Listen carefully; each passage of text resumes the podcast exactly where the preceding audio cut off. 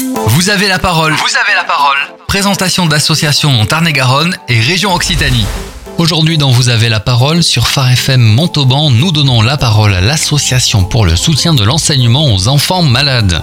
Cette association existe depuis 1988. Sa création relevait d'un constat, les enfants malades ou accidentés ont droit à une continuité dans leur scolarité.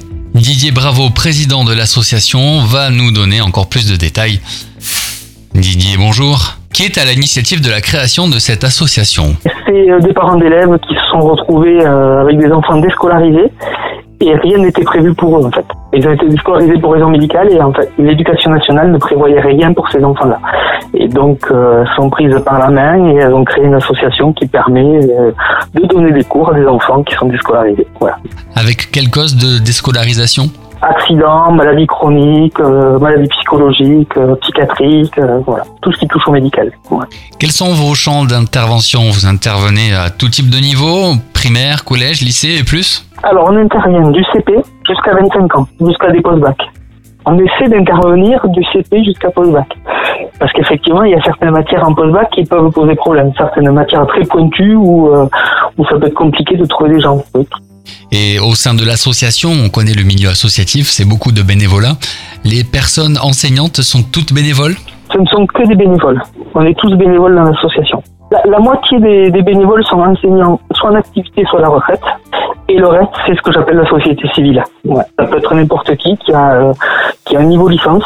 On ne peut prendre qu'à partir de, de licence, parce qu'on est agréé éducation nationale, et qui ont des compétences particulières dans certaines matières. Beaucoup d'ingénieurs nous donnent, des cours de maths, par exemple.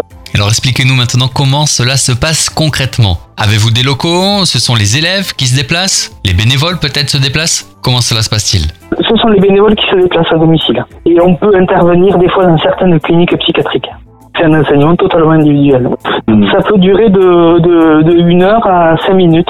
Tout dépend euh, comment est l'enfant au moment où le bénévole arrive si euh, l'enfant a subi des soins récemment, ou s'il est fatigué, si son traitement l'empêche de suivre le cours. Euh, il faut savoir s'adapter. Avez-vous une communication particulière auprès des auditeurs de Phare FM Montauban? Ah ben nous on est toujours en recherche de, profs. Voilà, donc plus plus notre euh, vivier de, bénévoles est important, mieux c'est pour nous quoi. Voilà. Donc effectivement s'il y a des gens du Tarn-et-Garonne qui même euh, adhère à notre association, il pourrait intervenir en limite de département euh, de la Haute-Garonne. Intervenir, euh, voilà, côté Villemur ou autre, voilà. Après, nous, on défrait les, les frais de déplacement. Si une famille a un besoin et entend cette rubrique, comment fait-elle pour faire appel à vous?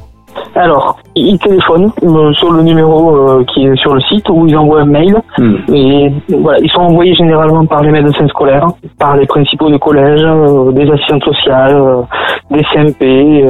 Donc on a plusieurs personnes qui nous connaissent et qui nous envoient les, parents. Et enfin, y a-t-il des actions, des actualités?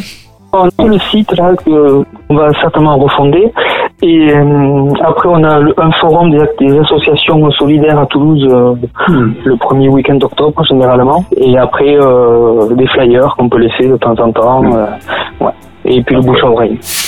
Plus d'informations sur le site aseem31.com, Association pour le soutien de l'enseignement aux enfants malades. N'hésitez pas à nous contacter si vous souhaitez plus de détails sur cette association. Et merci à son président Didier Bravo de nous avoir accordé un peu de son temps.